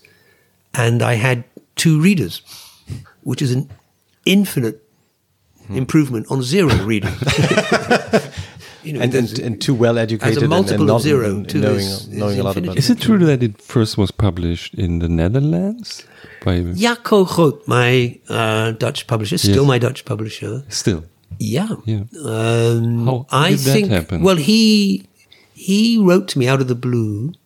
Um, he'd read one of my stories in a magazine, and he said, No. "I offer you to publish all your your volume of stories. Um, I don't care um, what they are. I will publish them." Okay. on the basis of one story. So I sent him the. Now, by that time, I was already in conversation with Jonathan Cape, who is still my publisher, and I so I sent the stories, typed stories to Jaco, uh, and he published some weeks before Cape. the, the British one, the original. Yeah. So, um, and in Dutch, it, it was named after another story, uh, De Laatste Dag van de Zomer, it was called. Um, and in the English version, it was called First Love, Last Rites. So it is true. I mean, that by a few weeks, I mean, it, and it would have been published in Britain anyway. It wasn't as if Holland discovered me. Yeah, yeah, yeah. Okay, okay. it would have been published anyway. But it was true that Jaco, uh, when he read one story, just absolutely was certain that he would commit to taking the rest. And it was an extraordinary offer, actually. Yeah. uh, especially at that age. I was, what, how old was I? 23, 24. I was wondering how you survived your youth. Can I say that? Is it Yeah. you know it's so you uh, talk a lot or he talked a lot in the last years about how it was to grow up in your complicated family and stuff like that. It was really a hard life or it should have been. And so Well, um, it had many, many good things about it, actually. what would Uh, a big stretch of my childhood was spent in North Africa, yes. In Libya, yes. Uh, in Tripoli, and What, what was Tripoli like at the time? it, it, a lot rather and it's really distress excuse me it really distresses me to see it now in you know now that um, the forces of this warlord are pushing in from the suburbs libya was invaded by italy in 1911 and they built rebuilt tripoli as an italian town with big arcades those cool arcades and w- wide streets uh, and it was a lovely place. And my father was by then a captain in the army. Um, I went to a, a sort of army primary school, which um, school started very early in the morning because it was so hot for nine months of the year. Uh, home by two o'clock, and then every day down to the glorious beach and where and I had many friends and we ran free. Um, so um, in many ways, I I mean, my, my- father was quite a frightening man. Uh, my mother was rather tyrannized by him, um, as was I. Uh, but in, which way? he would not tolerate any opposition in anything. You know, I mean, he was, and he was a tough. He had a tough background himself, a hard drinking Glaswegian um, man, and he would talk of his own background as being the respectable working class. yes Um, As if everyone was a- hard working. Yeah. no extra money. He had to leave school at 14, Right. as did my mother, because there was no money for school uniforms and books, Hmm. and everybody had to go out to work. So his first job was a butcher boy. Then he was he washed bottles in a in the Glasgow University Hmm. laboratory. So um, he would have loved to have known that his grandson, my older son, uh, did his PhD in that same university Oh, in did? science. Yeah, Really? in those Oh, yeah, same yeah. labs. Yeah, and is now running his own group in Cambridge. Oh. Um, but I, I count those as a very happy time from the ages of six to 11, and then And boarding school. then boarding school, which is much darker for me. Um, but eventually, by the time I was 16, um, I came to love being there. And I think probably not to have spent my teenage years uh, in the ambit of my father w- was a stroke Maybe. of good luck Yeah. because I would I don't think I had the power to resist him. I might have been crushed by him, like Yes. Kafka was by his father. Yes. Uh, so when I read Kafka's letter to his father, it meant a lot to me. Actually, Yes. you know. Um, and I had time to. So my teenage revolt w- was I came from a house that was not literary and not interested in classical music and certainly mother- not in rock and roll. All of those things right. so I, I remember having friends. I wrote about this in Black Dogs. I had friends from you know somewhat more bohemian, middle class, and they just couldn't get away, wait to get away from books and harpsichords and Bach and Beethoven. I couldn't wait to get at them. You know, all the things that I didn't have at home, I suddenly had. And the other thing was at boarding school, I suddenly realised that I was in one of the most beautiful places in England. I mean, it was in a, it was a, run by the state. It was not, a, it was not a sort of privileged place. Many of the kids, um, maybe half, maybe two thirds of them, were London working class kids from Right. single parent families, Right. with a s- quite a big smattering of sort of bohemian middle class kids whose parents were sort of actors with no money but plenty of culture. Uh, there were Sounds three, like a good mix. 300 boys. Um, all of us, all had passed uh, an exam at the age of 11. So they were, they were already bright kids, even if they had culturally deprived backgrounds. Everybody was sent to university or medical school or art college. Uh, it was very assertive, classless, uh, cool. Um, the kids were great, actually. It played a lot of sport. It was very good at it. Music was great. Um, put on, you know, um, well, at the age of 11, uh, in the music class, so twice a week there was a music class, and we had to sing these songs. And then slowly I re- realized that there was all this activity going on on stage. Uh, I thought these were school songs, beautiful melodies. It was a production of Die Zauberflöte. Oh no! Wow. Um, they didn't tell you. So it's sort of, but not really, probably, or you didn't. I was care. 11. Yeah, yeah, as an eleven Who year was- old, you don't. I care. never heard of Mozart. Yeah, yeah. But these tunes, you know, which we sang in unison, 30 boys would sing um, Man und Weib und Weib und Mann. Um, You still know the lyrics? Well, I remember, yes, I do. Um, I know that opera backwards because, you know, then I had a part in the chorus uh, and there was only one performance. Yes. And it just, it killed me that for 12 weeks we had done nothing else or it filled my mind. This, and then it was all gone, you know. After one night. All the costumes, the things we painted, everything was all gone. Uh, and um, so there are many wonderful things about this place. The boy who sang The Queen of the Night, it was a race against time. Would his voice break? So he was 13. Of course. The top A's of The Queen of the Night were brought down to G.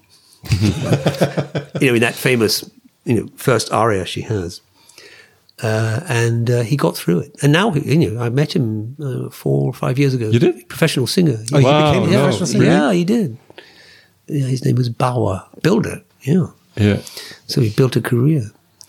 But at the age of 16 there, I suddenly had this incredible, wonderful sort of renaissance of discovering how beautiful it was there. Um, and all of poetry and blues and jazz and rock and roll and classical music all came at me. And my parents very sweetly on my 15th or 16th birthday gave me a reel to reel tape recorder. And that was transformative. I packed all the music I loved onto that. So there'd be Sonny Rollins and there'd be Bach, then there'd be Miles Davis, then there'd be the Rolling Stones and Chuck Berry. And all the kids there, or so many of the kids there, even in 1959, was so wised up, street wise about music. So they knew all the music that were the inspiration for the British Revolution in, In the 60s. rock and roll, which was not Liverpool. It was it was Southern England. It was the Stones. Um, it was the Graham Bond organization. It was um, players like um, uh, Clapton, especially the Yardbirds. Uh, band. Southern English bands actually were far superior to the three minute kind uh, of pop songs that later came out of Liverpool. and they picked up on all the Chuck Berry, so the earliest, you know, songs of uh, the Beatles, Roll Over Beethoven. Mm-hmm. When, when I heard that, everybody in high school, all the kids said, that's rubbish hmm. compared to Chuck Berry. Right. Hmm. George Harrison couldn't play that guitar lick like Chuck Berry. Hmm.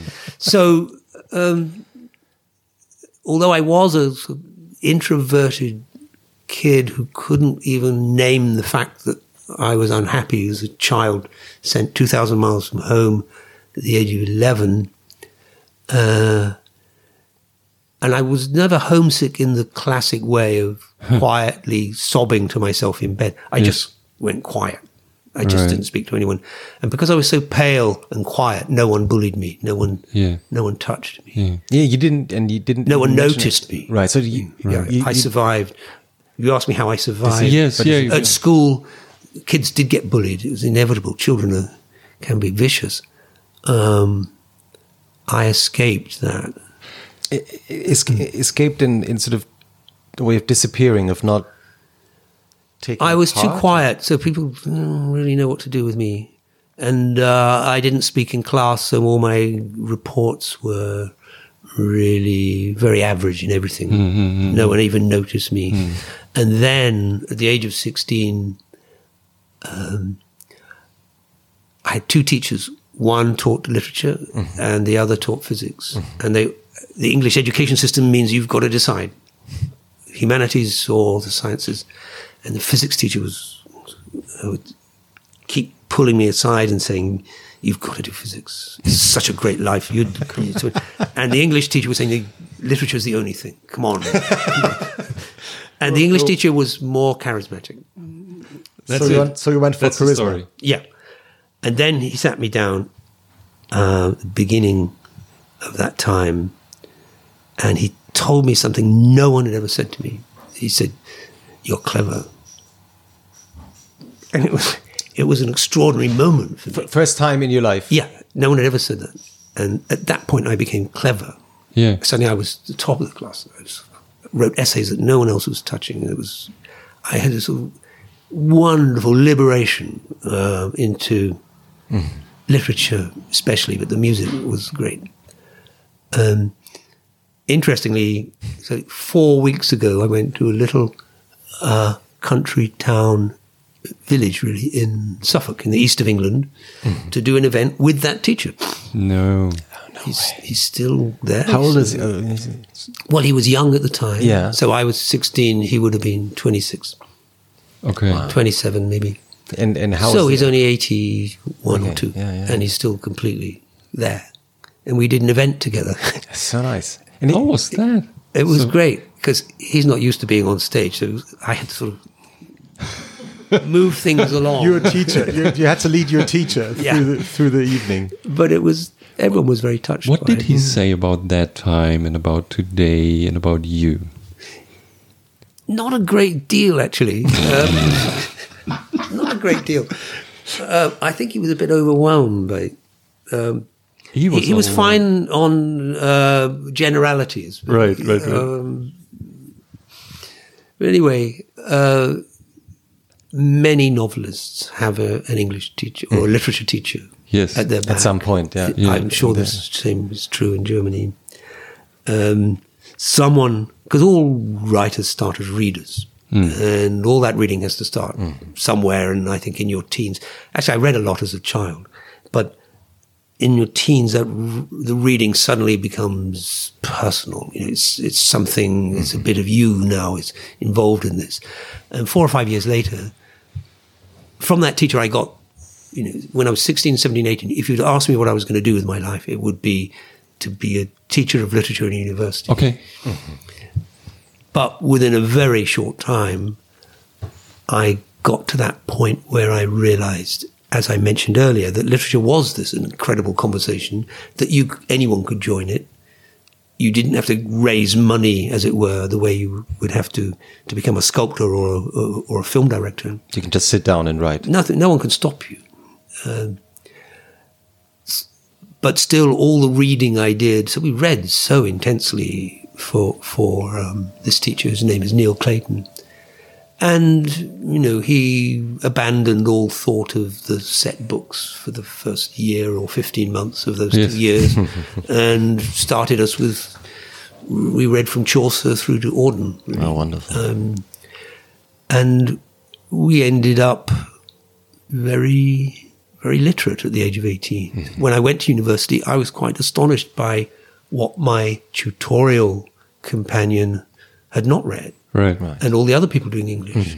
Uh, uh, we had an old fashioned um, education in literature where each week we would have what's called prose dating and verse dating. So you'd get a sheet of uh, paper and there would be four lines of poetry that you'd never seen before. And you, and no you would- explanation who it was. No. No. And it would be quite obscure, and you would have to date it, Oh, come on. So guess the year or the time or the year, and then give your reasons. And actually, you can get very good at this. Um, you know, that you know that that certain kind of line could not be written before a certain time, if you'd read enough, uh, and in prose and in verse. So we got really good at this. You know, we did, and it was so enjoyable. Um, that's all gone now, and I think it's a shame uh, as an educational method. And it would work in any language. You know, right? Yeah, we could do it in German too. y- you would know four lines of verse, and, and you would say that this cannot be written um, until the Romantic period, Right. and probably in the early Romantic period. Or you would say this is, is early 20th century um, rural kind of writing, and so on. And so all of this was a kind of preparation now making a narrative you know with hindsight which i could not have known at the time but was all vital preparation for this sense in the early 70s when the 60s was still kind of humming as it were um, that i never wanted a job I never wanted a nine to five job. I wanted to be free, and literature was offered that freedom. And I had all this reading, all this excitement in reading anyway, and that this is how I'd stay out of a job. No, no, you know, I, I don't know if if they told you, but we have this little tradition in our podcast where sort of we we we also bring food. Oh, sorry. Oh, yeah, right. You know? No, no, no, Uh, no, no, yeah, no yeah. hurry. So so what we did, we did some research and we found out that you have a favorite. It's such a great afternoon cheese. They have, today. you have a favorite uh, store specializing especially in cheese, Le Fromagerie. Yeah, from round the corner. Round Yeah. the corner. And so we went there today, and we brought some cheese, and we also brought a favorite wine of yours, the Sancerre. Oh, lovely. Actually, I asked what you um, normally have there, but the the person who knows Oh, we this put it in the wasn't there. Oh, it's quite cool. Yeah, It's, It's great. cool. Yeah. So we also have some cheese, and, and we brought some bread, so we might try some of those uh, cheeses. A They- box of cheese. Yeah, I'll get yeah. some plates. yeah, shall we, need get some fork. plates? Yeah. Yeah, Can I give you a hand? sure. I'm gonna walk with you into the kitchen. Get some plates. You can, you can pass them over to me. For, for how long are you have you been living here in this in this house where we're recording Well, the we mostly podcast? live in the country, but we've had this about eight years. Yeah, um, and we're here a lot actually. Famous wine opener. Jochen, can I hand you Ah, over yes, this? I open the wine. Yeah. So Sancerre, because our listeners always want to know what we what we have here. It's Sancerre, uh, Pascal Thomas, Récoltant à Chavignol in France. It's always good to start with white wine. A glass of red always tastes better when it's preceded by a glass of white. You like Sancerre? Is that Yes, Absolutely. No, I love those sort of um, yeah. It's a Chardonnay type of grape. It's lovely. Let's get back to the table. Thanks for the knife. There's a big knife for the cheese. Anything else? I think we're we're, we're set, right? Fine. Do we have the? Well, I hope you can take this cheese on the airplane with you. It already smells very intensively. Yeah. It's nice. So, so there won't be many neighbors. you know, Yeah, you'll have a seat to yourself. Exactly. okay. You know, there's a, f- a- a bar a bartender in Munich called Charles Schumann, and he once uh, his his name is Charles Schumann. He runs Schumann's bar in Munich, and he once told me that um, you should never actually cut a baguette. Oh, really? That's what he was told in, in taught in France. Like you should always break it. It's because it's so I'm, I'm I'm breaking it. So in this podcast, baguette is always broken, not Breaking cut. bread. Breaking Yes. bread. I'm very much looking forward for this Sancerre. Very much. Yeah, we tried it first. We had half a glass, I would say. Yes. I mean, Jochen. The thing is, uh, uh, in, like Jochen is very famous in Germany Yes. for not drinking alcohol. Yes. So Only abroad. It's I never drink at half past five. oh, you never drink at half past half past five. By the way, we we also is it half past five already? We have uh, also from La Fromagerie in London charcoal biscuits. Sharing some Just some try. some wine. Don't send it back then.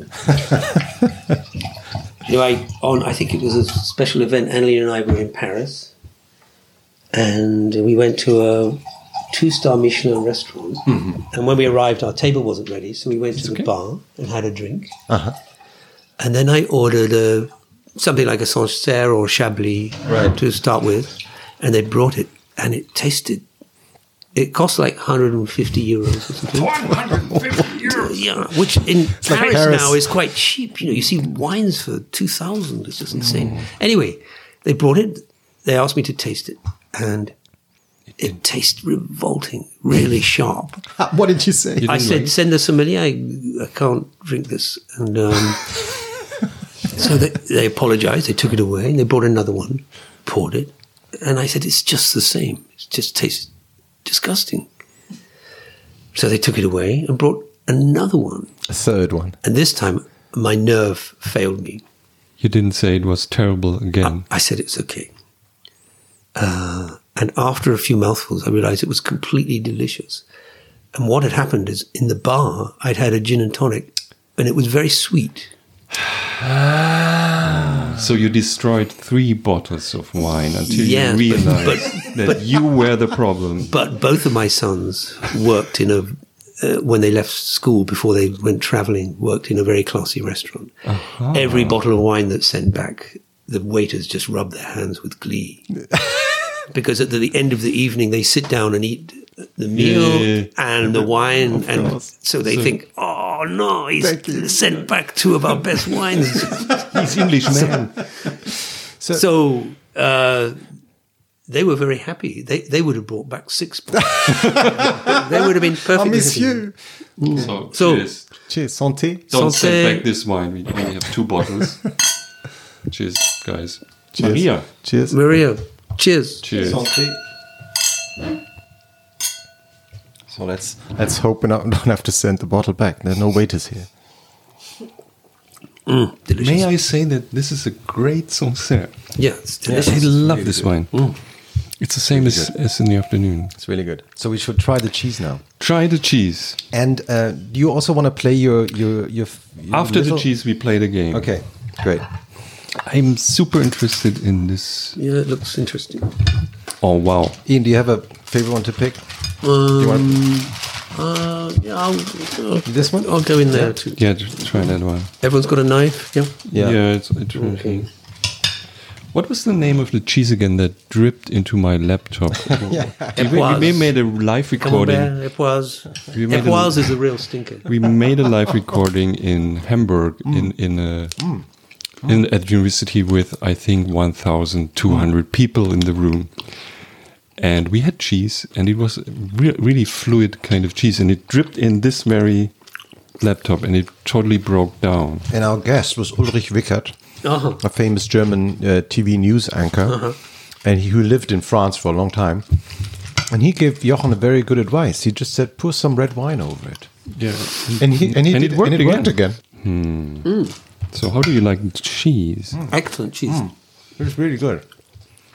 And is that Gruyere? Um, no, no. it's Gouda? no. No? I read again the cheeses. Or it's cheddar. no. It's not even a Comté. I was hoping for a Comté, Yeah. but it's a different one. So you have to guess. It was written there, but I opened the packages and threw away this. So we have Hervieux Moulin. I think that was the other one. Beaufort Chalet d'Alpage. No. No. I don't think so. Bleu d'Auvergne. No. I think this It's is the blue one. Yeah. Petit Ch- Chaus. Petit Chaus. That's probably that one. That one. That's it. Well, So it must have been one of those four. then it must be that uh, sort of Comté type Yeah. Okay. mountain Yeah. cheese. Sorry Yeah. for that. Want to try the Comté? Yeah, Yeah. lovely. Comté I like type of cheese. cheese. Yeah. So I mean, we, we, we mentioned your your family once or twice in this conversation now, or the the way you grew up, or sort of the type of family you grew up. We talked about your mother and your father, but I remember the last time when we met a couple of years ago uh, on stage in Berlin, you also talked about, uh, you know, the fact that you found out you had a brother really late in your life. Already had one brother. Yeah, yeah. So there was one brother you knew about, but it was sort of a secret brother. So, how did you find out about him? It's a painful story, really. It turned out that when my mother's first husband was um, away during the war, fighting in um, Italy, my mother had an affair with the man who became my father. So I have a half sister, literally, and a half brother, but I always think of them as my brother and sister. Um, none of us knew anything of this till 2002. So it turned out in 1941, my father was in Dunkirk. He was injured, so he was no longer able uh, to, uh, he wasn't combat fit. He was badly wounded in the legs. So he was training soldiers in, in a military town called Aldershot in 1941, and that's where he must have met my mother. The family story they always said was that they met each other in 1946 or 7 Uh, no, they, uh, sorry, they. We always knew they were married in in early 47. Um, so she did something that would have been very dangerous and difficult for her to have this affair, get pregnant. Um, it would have been a matter of enormous shame. I mean, the small village where she lived. Um, and for my father, it would have been the end of his military career because to have an affair with the wife of a serving soldier was a matter of great disgrace. Terrible thing to do. So somehow they kept the baby secret. Um, and then when it was six weeks old, um, my mother went with her sister, my aunt Marg, and gave the baby away um, to uh, a couple in a town called Reading, quite a big town south of London. they had put my new brother had uh, shown me this um, newspaper cutting, an advert in, in the local paper saying "Home wanted for baby boy, six weeks old, complete surrender." um, the couple who uh, said they would take the baby uh, was a coalman, a man who delivered coal to houses, uh, and his wife. And um, until that baby was 60 years old, we knew nothing of his existence. It was painful for my brother and sister, my half brother and half sister, because they too, while this affair was going on, they were sent away. Right. my half brother to live with his granny, the the mother of um, my mother's first husband, who was a very strict, unpleasant woman, um, and I think my half brother had a very hard time living there, and my sister was sent away to a very tough kind of boarding school where she really did suffer terribly. Um, and it was it was a school that I looked it up. It was started in the uh, uh, time of the Napoleonic Wars in the early 19th century. It was for the daughters of, Rather of seamen who had died, Oh, who got training to be chambermaids. So it was really, and although it, that no longer was his uh, description, uh, it was a place you know, for girls who, who couldn't fit in anywhere, or you know, whose mothers didn't want them, or whatever. Abandoned. Almost an orphanage, really. Um, so it was difficult for them the arrival of this brother. For me, it was somewhat simpler. But I was sent away you know, Yes. at the age of 11. So all four of us, one way or another, he was given away at six weeks. I was sent away at the age of 11. My brother Jim um, was sent away at the age of seven, and my sister was sent away at the age of six. So it gave me an understanding of um, of a kind of perennial sadness that was in my mother Yeah. uh, that I never understood at the time, um, and why they spent so much time abroad when they didn't need to, as if they were in flight from a deed that they could never undo. Uh, and I think my father would have said, "It's done, and that's the end of it." And you know, he would have been very sort of firm about it. The, the, the advert has his fingerprints all over it. Complete surrender is a military term. Yes, yes. So, um,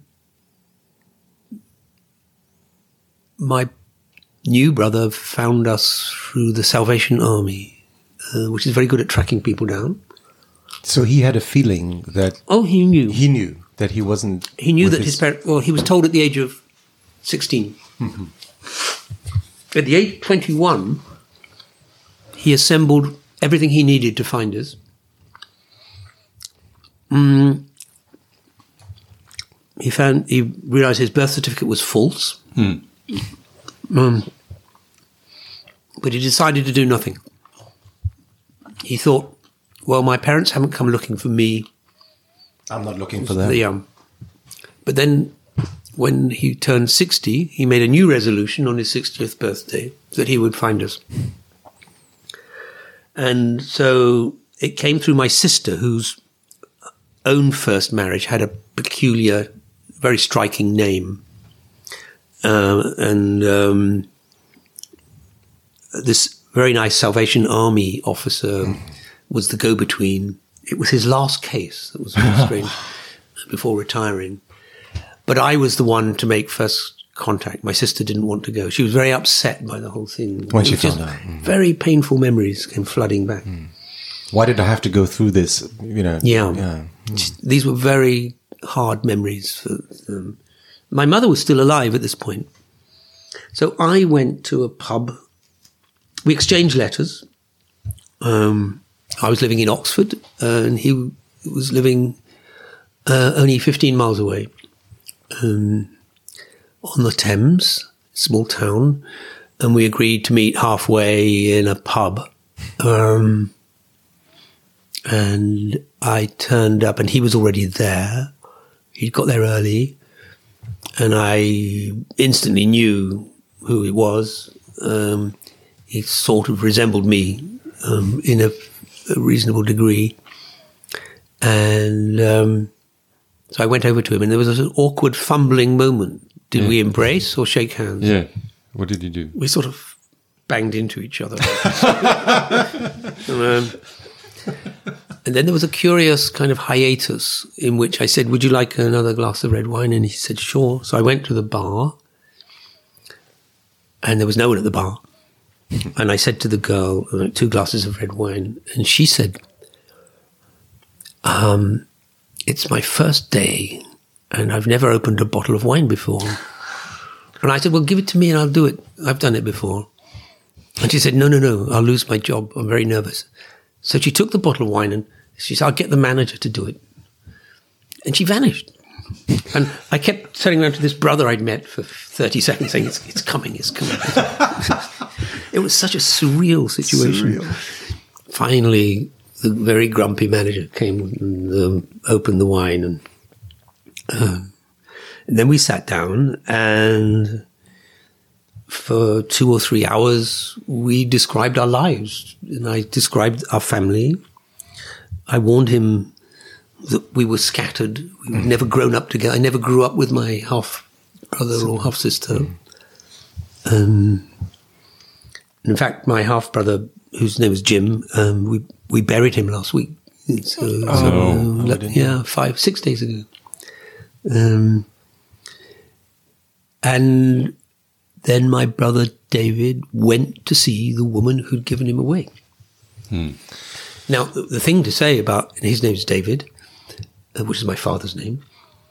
Um, he had said very straightforwardly, he said, I don't have any bitterness about this. My, my adopted parents loved me and were wonderful to me. We, we never had any money, but, you know, it was a very poor household. Um, but he wanted to meet his mother, his real mother. So she was in a nursing home and tragically she had dementia. So she couldn't. It was too late. she couldn't talk. And uh, he went alone. I offered to go with him. He went alone. And he sat with her, trying to provoke some kind of memory. But of course, And it was a tragedy, really, because I think he would have forgiven her. Yeah. He would have told her, he would have reassured her that he'd been okay. He'd worked all his life as a bricklayer. Um, and it would have been a fantastic reconciliation, I think, for her, just, you know, in the years of her, her dying years.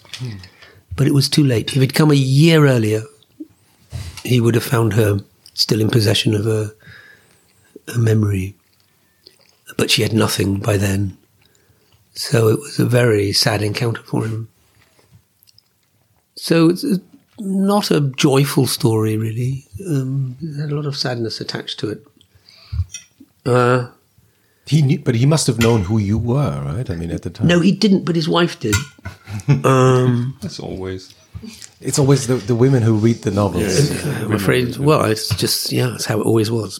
But um, he then wrote a memoir called "Complete Surrender," which I think was an excellent title. I wrote the introduction, but before that, um, he decided to write a memoir, and he said to me, "Well, you know, you know, I'm not a literary person. I've never written anything." He saw a card on a, on a uh, in the local library of someone saying, "I'm a ghostwriter." So he got together with this ghostwriter, and they s- started working on this book together. And I was in Florida giving a talk in Florida, and I got a phone call from him. And he said, um, Listen, the ghostwriter thinks that we ought to do some publicity, you know, get get some interest in our book. And I said, But you haven't finished it. He said, Yeah, I, the ghostwriter thinks that you know, it'd be really great if we just, you know, um, Do some PR. talk talk to a, a newspaper, and I said, "Well, look, wait till I'm back in England." And and Annalena was in Scotland at the time. I said, "Well, we'll we'll talk about this because it's not as easy as you think." And he said, "Well, actually, I've already spoken to a newspaper." Ah. And he said, "But don't worry, it's only a local newspaper." Hmm. And I said, "David, there is no difference. It's if you spoke to a newspaper, it's a newspaper." And he said, "What happened?" He said, "Well, they, the guy." Reporter came, very nice man and photographer.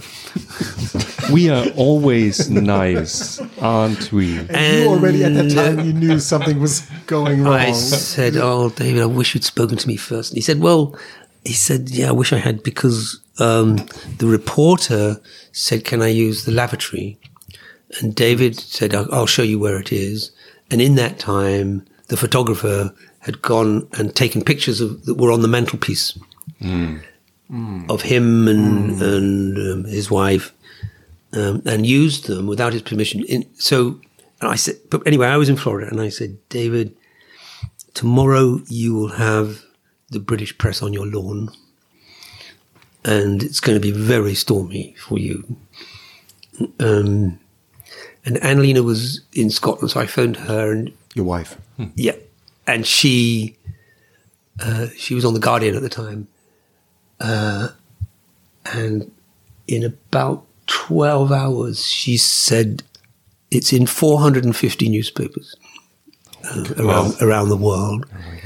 And I spoke to David and he said, You were right. There were 30 of them on the lawn. No. On the lawn. Yeah. Waiting. The next morning, yeah. They were, it just went crazy.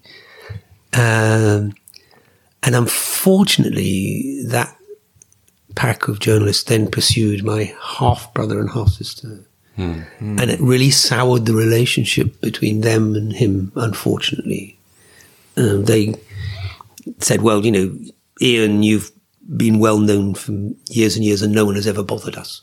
Hmm. But now we're and now this eye. new person comes into the family and he wants to be famous and write his book and now we're being pursued in our own privacy of our houses. Hmm. And it was horrible for my sister who and, and her husband live in a very nice house in the um, in the, on the south of England and and the Sunday Times also described it as a ramshackle house. And she was very upset by this uh, description. And it was not remotely ramshackle. Um, it's just a nice uh, house, actually. Um, so it was not altogether a happy time. I'm very fond of him. He's a very nice man.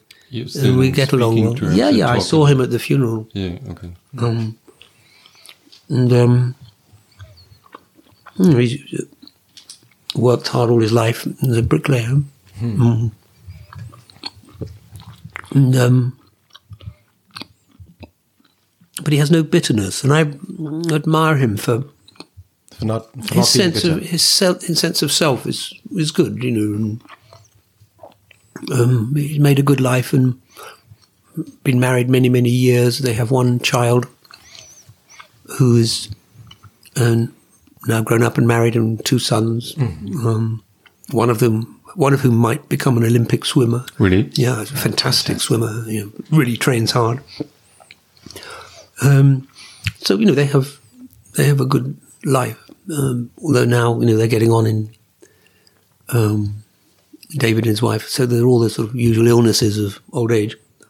He's only he's six years older than me. He's born in forty two. I was forty eight. Mm. It also meant that when his book came out, the story had already no one was Yeah. interested because the story had already run, which is what we wanted to tell him. You should use the, the Yeah. story to sell the book because Yeah. that's what the book Yeah, should but they be blew about. it. They blew it. But So there is there is this uh, one of those um, elements we have in the podcast. Yes, it's uh, a you very mentioned that before, Chris. Yes, I'm, I'm trying to get back to this. Um, so Jochen has uh, created a sort of uh, a thing called he called the he calls the A and A B.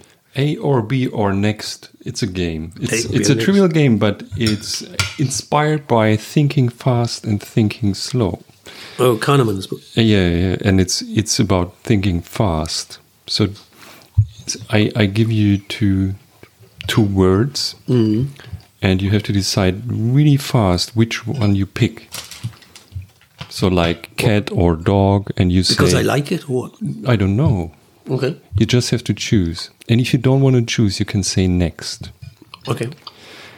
And unfortunately, that's part of the game. You only can say next 10% of the questions. So, and since I have 50 questions, 50. So it's it's, but it's super fast. So you, you just say very quick. cat or dog. And Okay. Well, see what we should we try? Yeah. Are you ready? Mhm.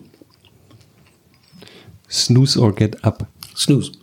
Heat or haste? Haste. Yes or maybe? Maybe. Sharing or having? Having. Mother or father? Mother. Man or woman? Woman. Freud or Jung? Next. 17 or 71? 17. Inside or outside? Outside. Incense or open window? Open window. Uphill or downhill?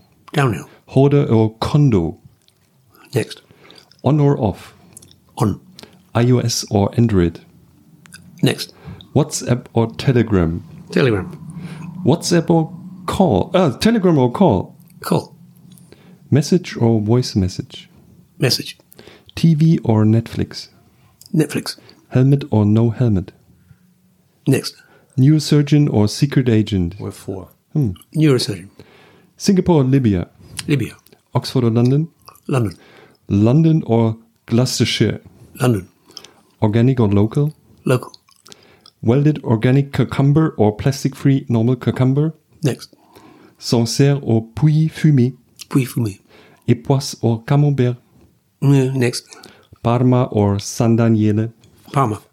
Vegan sausage or no sausage? No sausage. Soy or oat? Oat. Trolley or no trolley? No trolley. Taxgrit or Flixcam? Um, next. Uh, no, no, no, no, we're already done. There's no next anymore. Okay, you get an extra, Oh, right. extra next. Gender neutral toilet or no toilet? No toilet. Shakespeare or Austen? Shakespeare. Updike or Roth? Updike. Kafka or Mann?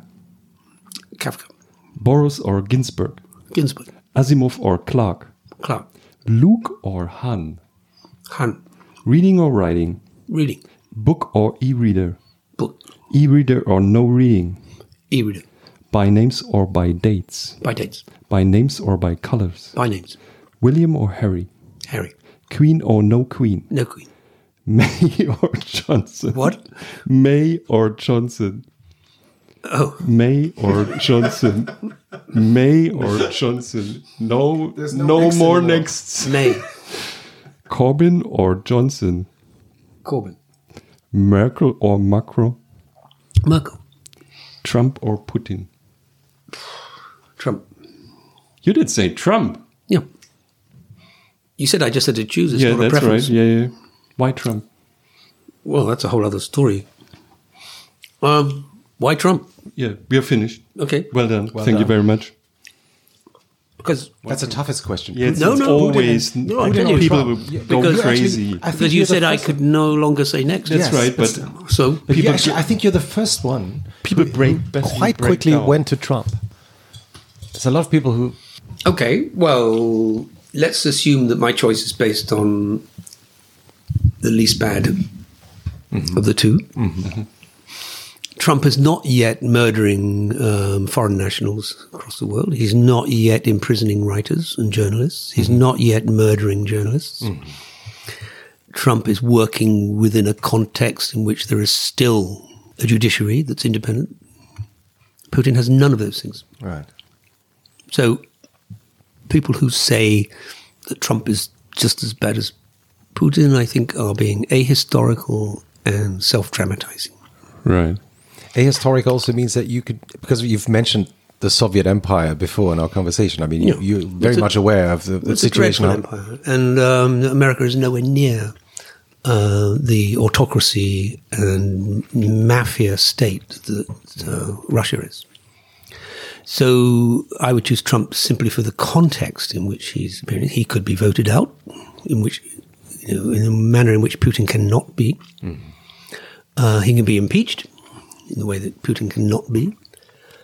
And Trump has no political prisoners. So I don't think there's any comparison remotely. I mean, Trump is an ignorant fool, a lying bastard, um, and so on, and a mountebank, you know, uh, a trickster.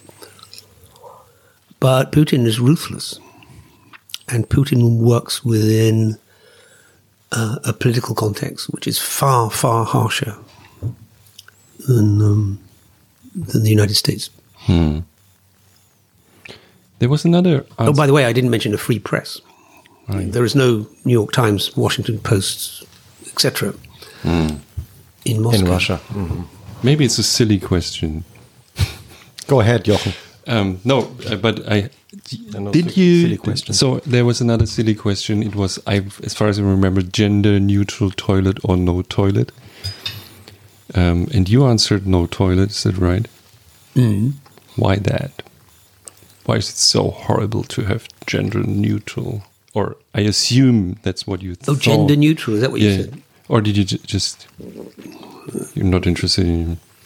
No, I. What those? What people? Men going to women's toilets, identifying as women. That stuff. Mm. Yeah, I, the world is full of so many problems, and I'm not really. Interested in these. I don't have a dog in that fight. Yeah. But you got people got angry I know. I know. you. There's so much to get angry about. Um, so I don't have a view. Okay. I have no view on that. If we invented, so if we played a Turing test, um, and we were typing with our keyboards, and you couldn't see me, what would be your question to find out if I'm a machine or not? Have you ever told a white lie?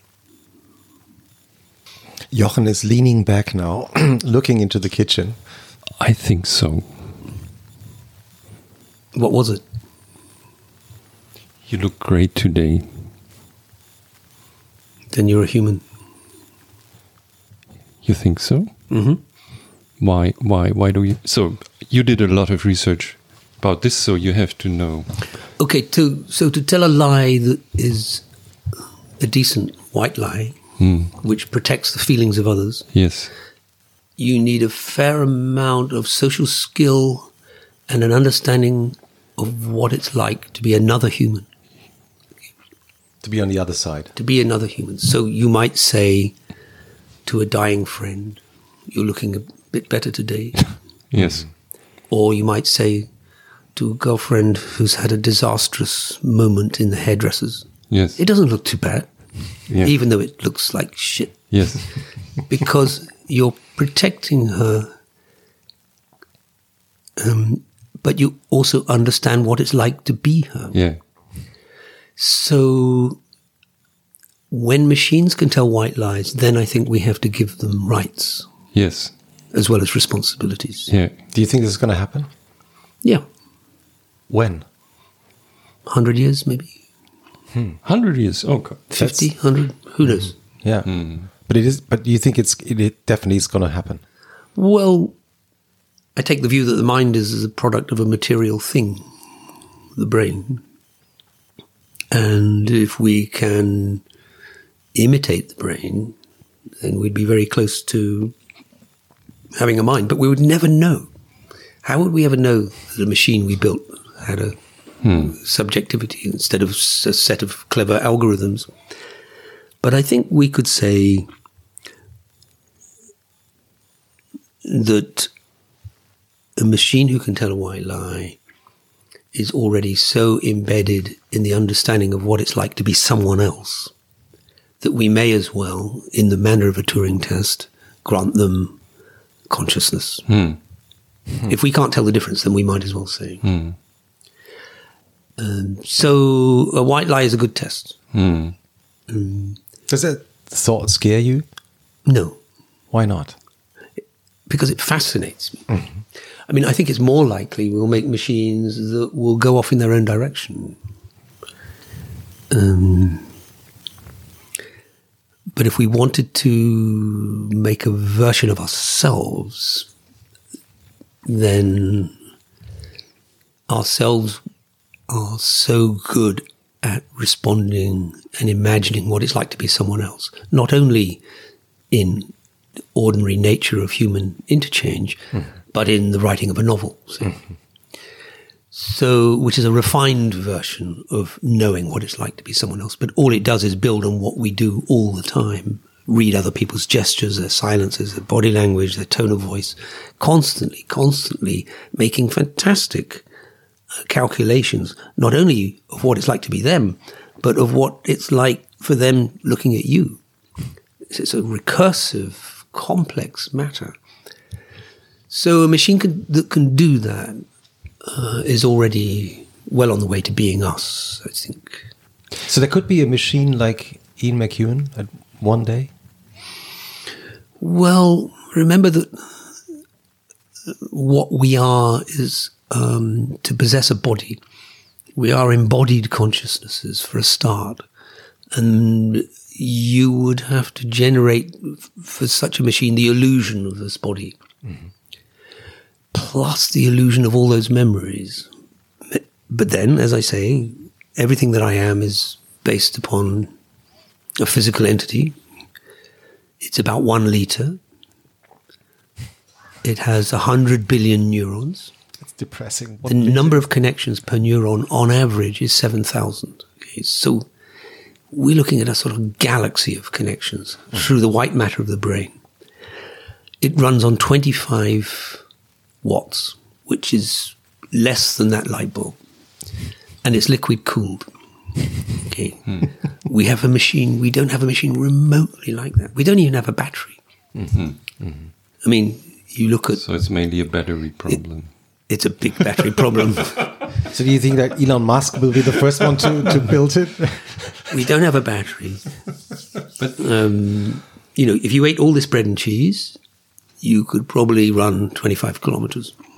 We have no machine that you could give this bread and cheese to that you'd get such an efficient return on this these carbohydrates and proteins Yeah, and fats. yeah, Right. So, you know, we've only been in this business 80 years.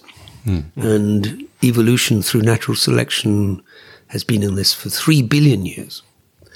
And it's made incredibly efficient brains uh, designed to deal with various kinds of environments.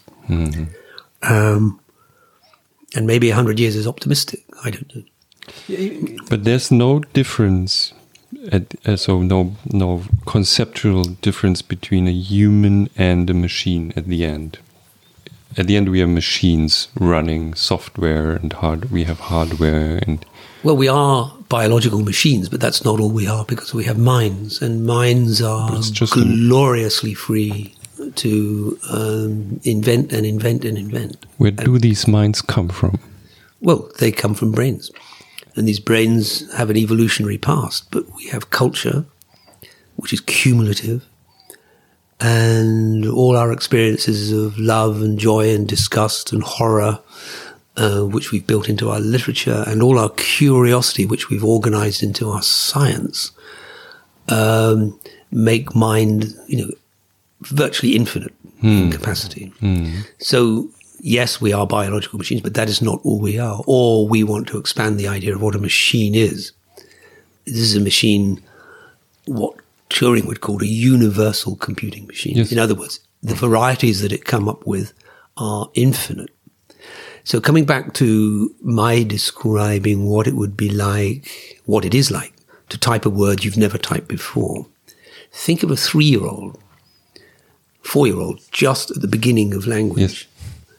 saying grammatical sentences that no one else has ever spoken because it has, that child, generative grammar that can create possibilities.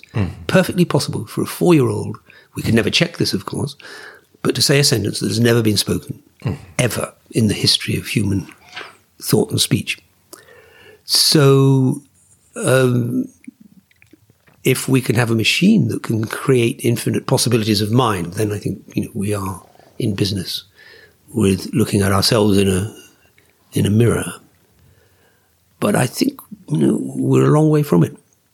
Go on the internet and look at robots. They all have 25 kilogram batteries strapped to their backs, or they are conveniently sitting down, plugged into the wall.